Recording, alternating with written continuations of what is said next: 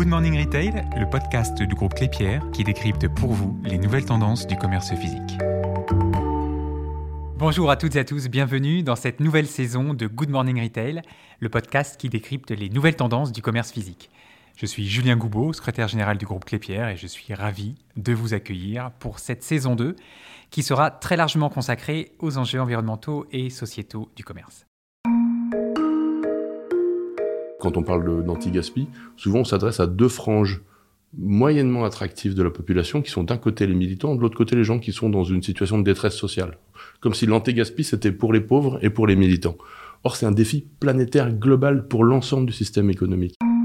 Lorsqu'on parle de gaspillage, on pense souvent au gaspillage alimentaire et pour cause, en France, chaque année, ce sont 10 millions de tonnes de nourriture consommable qui finissent dans nos poubelles l'équivalent de 150 kg de nourriture encore comestible par habitant, selon les chiffres de l'ADEME. Une perte qui est colossale et qui coûte très cher à nos porte-monnaies, mais aussi à la planète.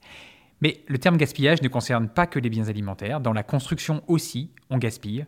Et la construction responsable fait partie des enjeux prioritaires pour préserver l'environnement. Alors, comment limiter ce gâchis? Les centres commerciaux, bien souvent perçus comme synonymes de grande consommation, peuvent-ils eux aussi sensibiliser les Français et les inciter à avoir les bons réflexes et à consommer plus durable et plus responsable. Dans cet épisode, nous allons voir comment Clépierre s'engage pour limiter le gaspillage au sein de ses centres commerciaux.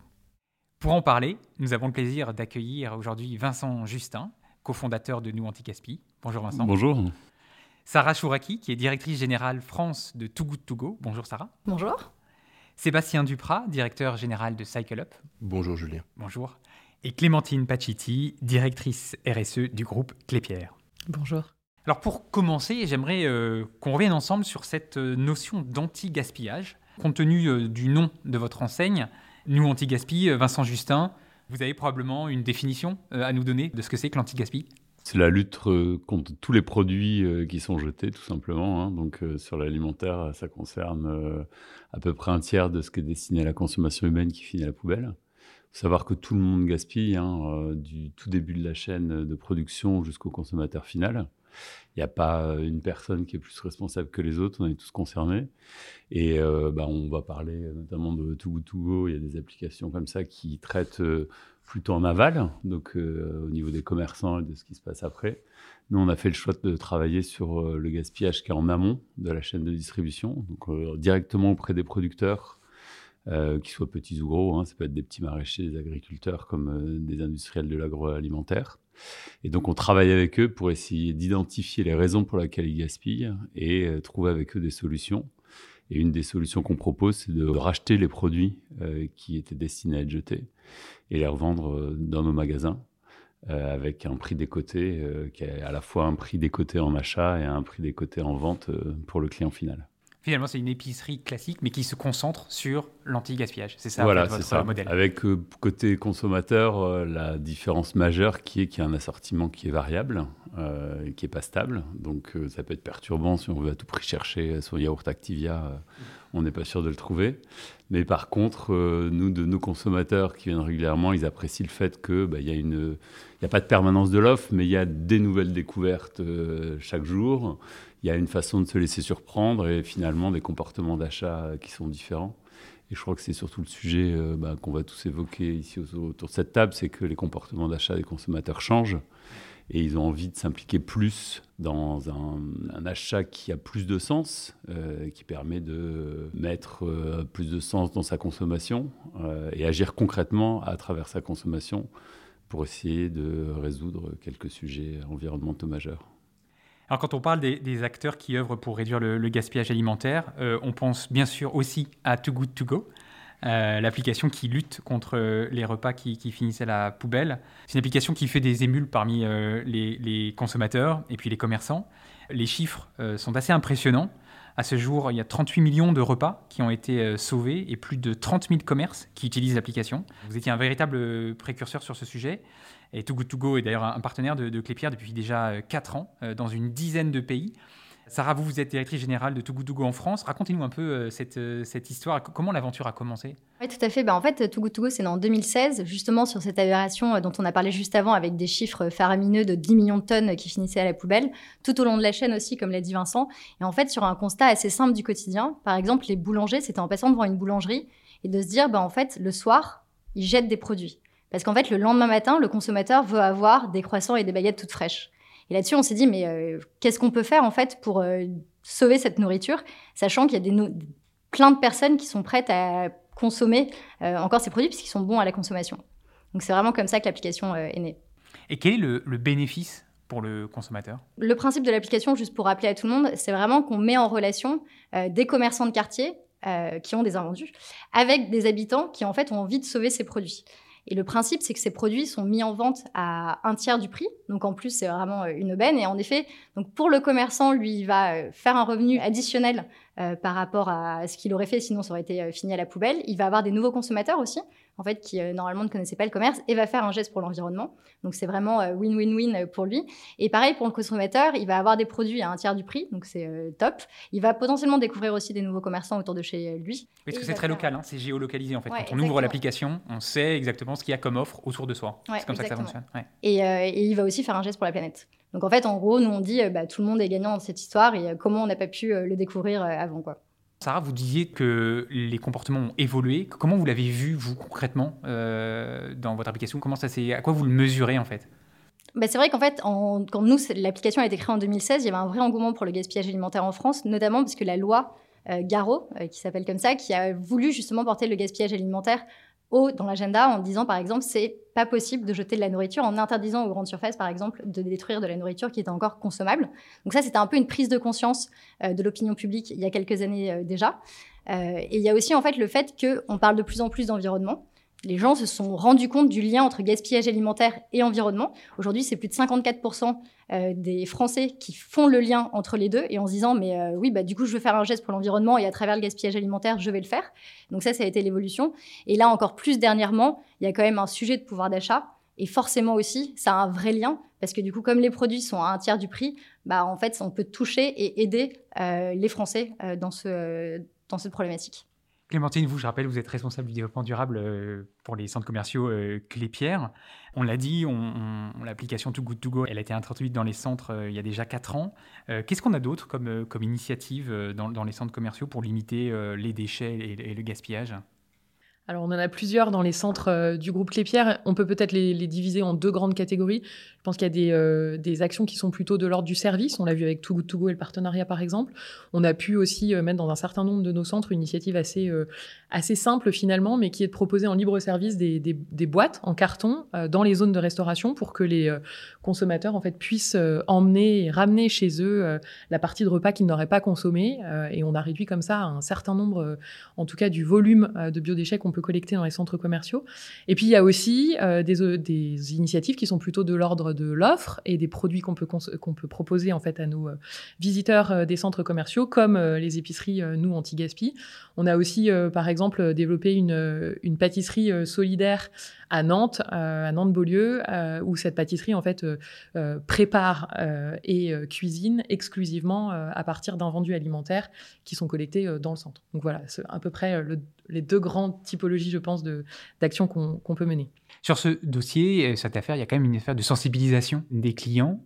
comment on fait pour sensibiliser, en fait, au-delà de l'offre? Euh, On voit l'offre, on peut, on peut faire de la pub, mais est-ce qu'il y, a, comment on s'attaque à ce sujet de la sensibilisation concrètement? Bah, en tout cas, nous, dans les magasins, on le voit parce qu'on a quand même des flux euh, qui sont de l'ordre de 2 de 3 000 clients par semaine euh, dans les magasins. Donc, ça représente des flux importants. Et on est en contact direct avec les clients puisque tous les jours, euh, on les côtoie. On voit que depuis bah, la loi Garot et toute la communication qui est autour du gaspillage, il y a eu beaucoup de prise de conscience de la part des consommateurs. Il faut savoir que cette lutte contre le gaspillage, finalement, c'est du bon sens. Euh, que ce soit un commerçant de ne pas jeter ses produits, un producteur de ne pas mettre de côté un concombre parce qu'il est trop tordu, bah, tout ça, c'est évidemment du bon sens. Donc en fait, je crois que euh, les consommateurs euh, avaient déjà fait un chemin. Les mentalités des consommateurs évoluent beaucoup plus vite que l'offre. Et c'est vraiment un déficit d'offre qui fait qu'il il y avait peu d'initiatives qui permettaient de valoriser ces produits-là. Et aujourd'hui, nous, on le voit, la rapidité avec laquelle on arrive à trouver notre clientèle, c'est qu'aujourd'hui, c'est bien un déficit d'offres qui pose problème. Ce qui paraît dingue, parce qu'en fait, les clients, on, pense pouvoir les connaître, on a fait des programmes en marketing, la grande distribution est très forte, on, aurait pu percevoir ça et on aurait pu envisager que, imaginer que euh, des grands, grands acteurs s'y mettent euh, avant que des spécialistes comme vous euh, le fassent. Comment vous, le, vous, réfléchissez à ça Parce qu'en fait, c'est un changement de paradigme. Tout simplement, si je prends l'exemple des distributeurs, ils sont installés sur des process qui sont très bien huilés. C'est des, des, business à petite marge. Donc, du coup, tout est hyper processé pour pouvoir dégager la marge suffisante.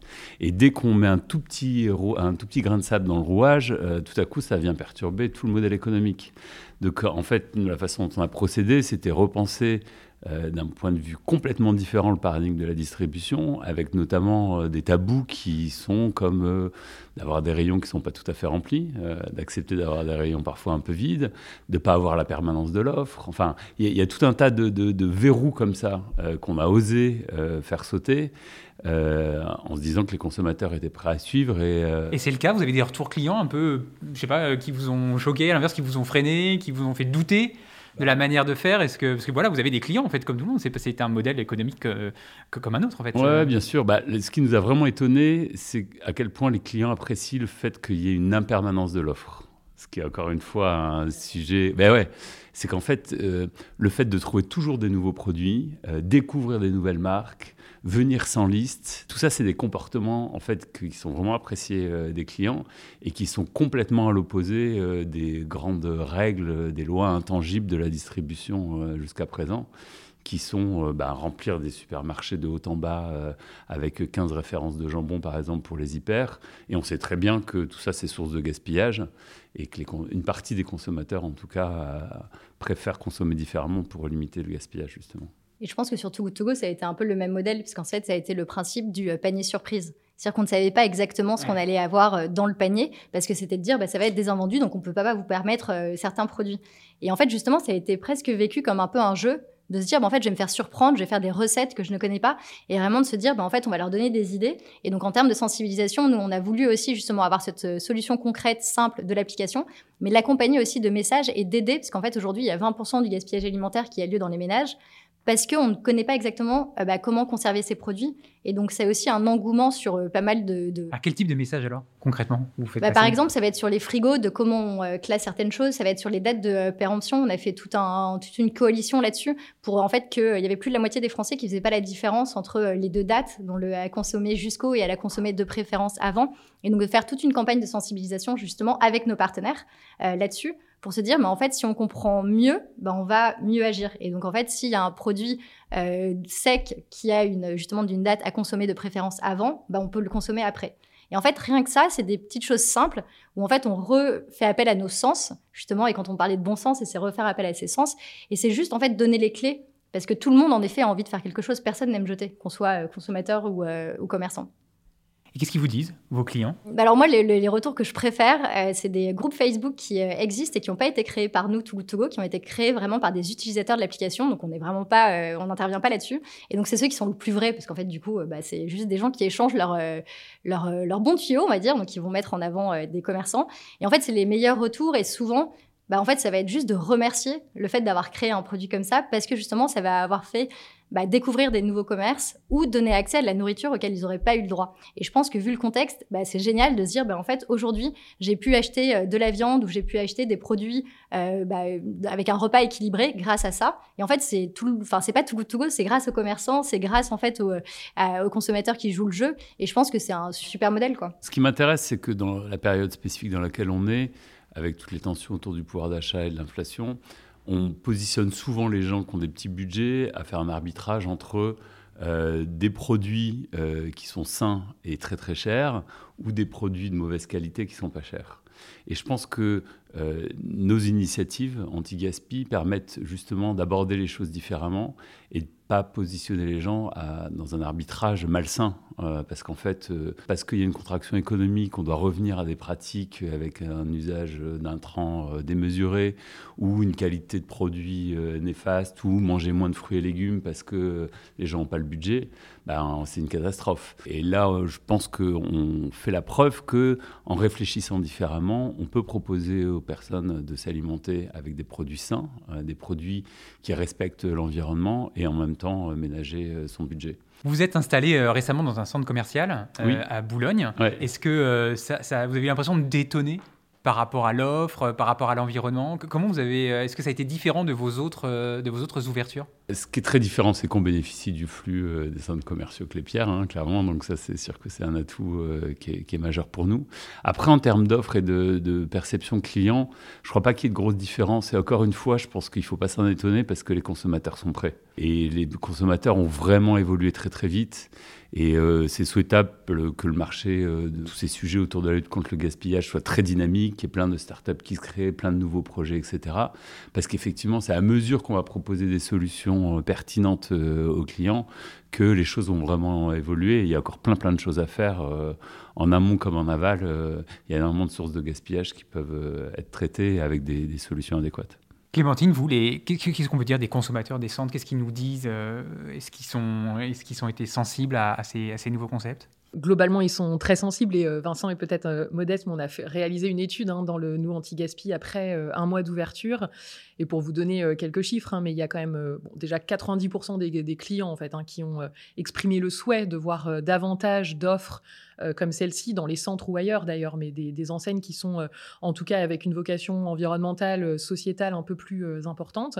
Et dans l'exemple même en fait du nous anti-gaspi qui était un peu différent, c'est vrai, hein, de, ce qu'on peut trouver habituellement dans les centres commerciaux, on a quand même près d'un quart des personnes qu'on a interrogées qui disaient fréquenter spécifiquement le centre pour aller chez nous anti-gaspi. Alors on les a interrogés évidemment près du magasin, mais ça montre quand même l'intérêt évident assez immédiat finalement, très rapidement après l'ouverture.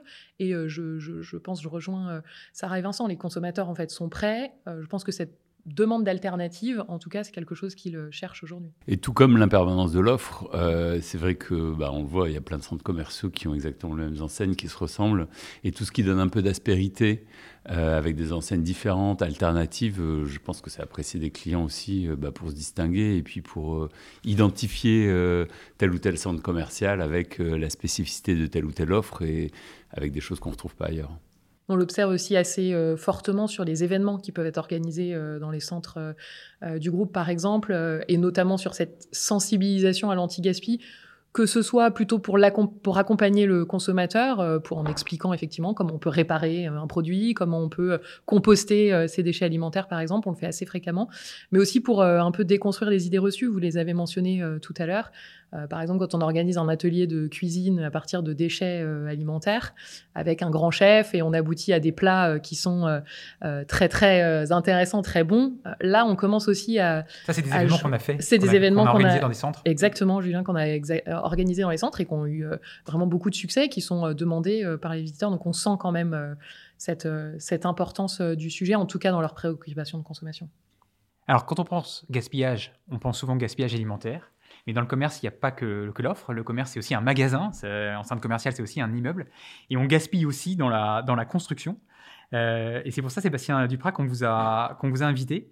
Qu'est-ce que vous pouvez nous dire, vous, de ce qu'est le gaspillage? Votre définition à vous du gaspillage, est-ce qu'elle est différente du gaspillage euh, alimentaire, en fait, dans, le, dans la construction? Cette conversation me fait ressortir l'énorme masse de points communs qu'on peut avoir sur les deux sujets. Euh, les matériaux de construction, ils ont une date de péremption. Euh, on a des habitudes de consommation des entreprises. Le plombier qui achète toujours la même marque de robinet, euh, le, chauffagiste qui achète toujours la même marque de ballon ou de. Et, nous, on a le, sujet aussi de non pas de sensibiliser, mais de transformer. Et, c'est le, point que je voulais aborder pour rebondir sur la conversation. Le rôle d'un acteur comme Clépierre, c'est pas seulement de sensibiliser, c'est de transformer les pratiques, de transformer l'imaginaire. Euh, on l'a évoqué euh, quand on parle d'anti-gaspi. Souvent, on s'adresse à deux franges moyennement attractives de la population, qui sont d'un côté les militants, de l'autre côté les gens qui sont dans une situation de détresse sociale. Comme si l'anti-gaspi, c'était pour les pauvres et pour les militants. Or, c'est un défi planétaire global pour l'ensemble du système économique. Et c'est vrai que c'est important que l'acteur de la construction, qui va euh, être un, géant mondial de, la construction ou un artisan de quartier, il a les mêmes défis de restaurer ses marges, de s'intégrer dans une, supply chain et une chaîne de sous-traitance qui est parfois complexe. Et, et donc, nous, finalement, chez CycleUp, en, faisant du réemploi de matériaux de construction, en allant les chercher dans les bennes, en allant les chercher dans des chantiers de démolition. Euh, on donne une seconde vie aux matériaux, et à l'instant T où on sort un matériau d'une benne de chantier, on économise du carbone ici et maintenant. Et c'est un des défis pour notre secteur, c'est que le secteur de la construction, c'est un des plus impactants en termes de, climat, et, euh, et les solutions bas carbone qu'on propose dans la construction, c'est pour sauver du carbone plus tard, ou sauver du carbone ailleurs. Concrètement, ça veut dire quoi, sauver du carbone? C'est euh, ne pas consommer de la matière de manière euh, irresponsable, euh, ne pas changer trois fois la moquette tous les six mois juste parce qu'on a un nouveau design, un nouveau concept, un nouveau logo. C'est ne pas mettre dans une benne pour aller enfouir un matériau qui a encore ses qualités techniques. Et l'histoire de la construction, ça a toujours été de réemployer les pierres, les poutres et les éléments de construction, sauf depuis l'après-guerre, où on a une parenthèse techno-industrielle, où finalement l'économie linéaire est devenue redoutable d'efficacité euh, et, elle a fait oublier les réflexes de la profession qui était de réutiliser la matière tant qu'elle avait des qualités techniques. L'économie linéaire, c'est le contraire du circulaire, et c'est ce que fait CycleUp en fait. -ce que, comment il fonctionne la, plateforme? Vous avez donné quelques, quelques indices tout à l'heure. Concrètement, comment, comment elle fonctionne? Le principe de l'économie circulaire dans le bâtiment, c'est d'oublier la notion de déchets et de voir tout ce qui peut sortir d'un bâtiment qu'on déconstruit comme une ressource pour en construire un nouveau. Et on a le même sujet euh, que sur l'amont ou l'aval de la chaîne alimentaire. Dans la construction, spontanément, imaginez qu'en démolissant un bâtiment, on va arrêter de payer pour l'élimination de déchets, c'est confortable pour tout le monde. Ça fait des revenus nouveaux pour les déconstructeurs et on évite un impact environnemental. L'étape d'après, c'est de mettre en œuvre des matériaux de seconde main dans un projet neuf, dans un projet de luxe, dans un projet haut de gamme, et quand même accepter que je vais y mettre des lavabos de seconde main. Et, donc c'est ça, quand je parle de transformation d'imaginaire, c'est d'imaginer aujourd'hui que le bien-être, le luxe, la bonne alimentation et la bonne architecture, c'est pas forcément toujours un matériau plus neuf, plus chic, la dernière gamme, mais ça peut être le meilleur matériau, le meilleur endroit pour les meilleures qualités. Et c'est ce changement de regard qui appartient à tous les acteurs de la chaîne. Et qui sont vos clients? Nos clients aujourd'hui, c'est aussi bien euh, des géants de l'immobilier, des foncières euh, qui veulent, dans leur trajectoire carbone et dans leur trajectoire RSE, euh, trouver une solution complémentaire pour euh, améliorer leurs impacts environnementaux. Concrètement, euh, les énergies renouvelables, la construction en bois, c'est bien, mais ça ne peut pas faire 100% du chemin. Le réemploi, c'est une autre manière de, cheminer sur la trajectoire de neutralité carbone du secteur. Et puis par ailleurs, nos clients, c'est aussi des constructeurs, des grands, des petits, des artisans de quartier.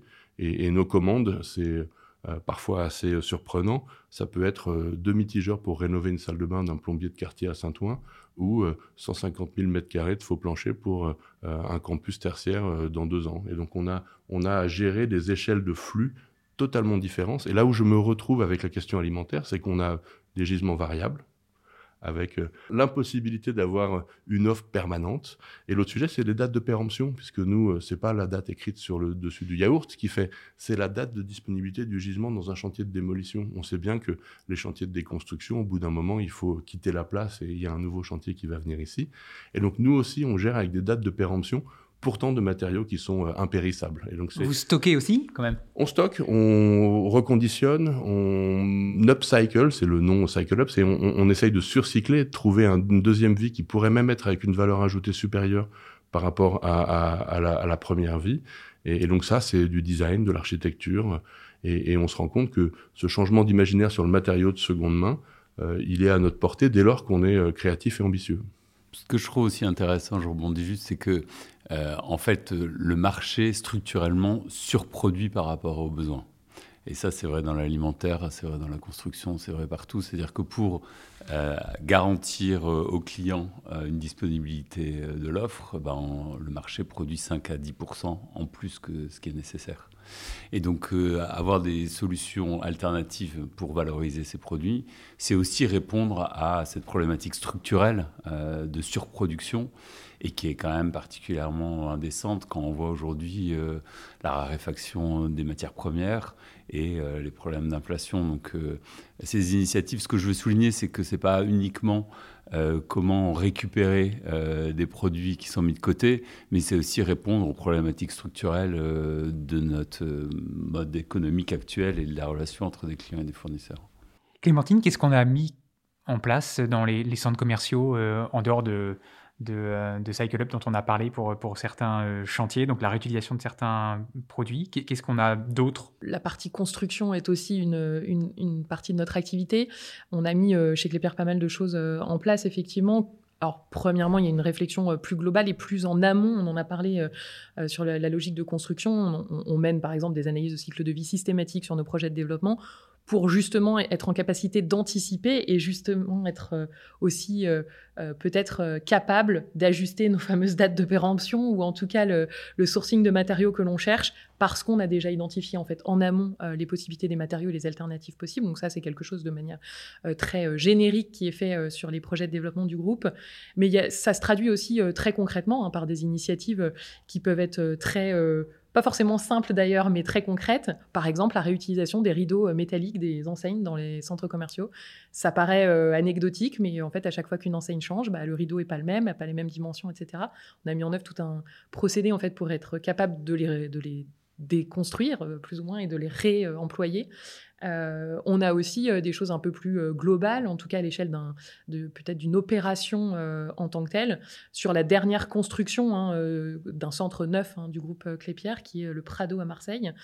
c'était le premier centre commercial en fait qui a obtenu la certification Cradle to Cradle elle n'est pas euh, forcément très très euh, connue cette certification, mais elle vise justement à avoir une réflexion euh, entièrement tournée autour de l'économie circulaire et notamment sur les matériaux, en prévoyant dès la phase de conception la fin de vie du bâtiment et donc la réutilisation des matériaux à la fin de l'usage du bâtiment. Voilà, ça fait partie des initiatives qu'on peut citer vraiment liées à la construction. Si je m'adresse à vous tous et si on se projette un peu, quel est le prochain challenge ou les prochains projets pour aller un cran plus loin? Qu'est-ce qu'on peut faire pour faire progresser encore la lutte contre le, gaspillage?